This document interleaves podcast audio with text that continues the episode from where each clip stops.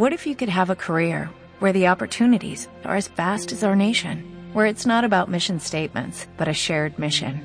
At U.S. Customs and Border Protection, we go beyond to protect more than borders, from ship to shore, air to ground, cities to local communities. CBP agents and officers are keeping people safe.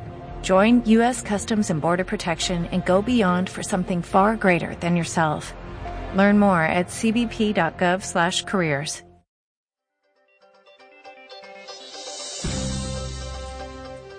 Estos son los principales titulares del Servicio de Información Venezuela de este jueves 17 de junio del 2021.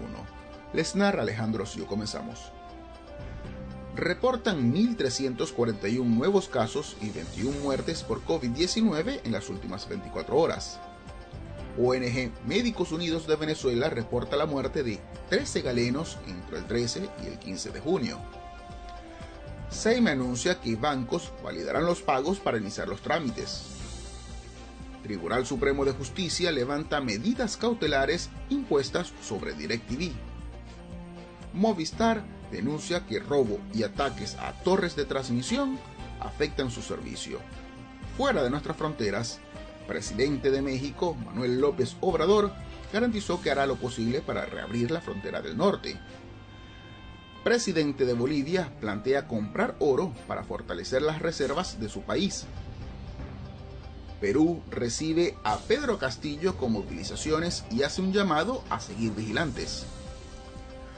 Francia pone punto final al uso de las mascarillas este jueves y elimina el toque de queda el domingo. Y para finalizar, luego de dos décadas, este año será estrenada la cuarta entrega de la película Matrix. Así despedimos esta emisión. Recuerden que pueden ampliar estas y otras noticias en www.civenezuela.net. Les narró Alejandro Siu, CNP número 22507 para el Servicio de Información Venezuela.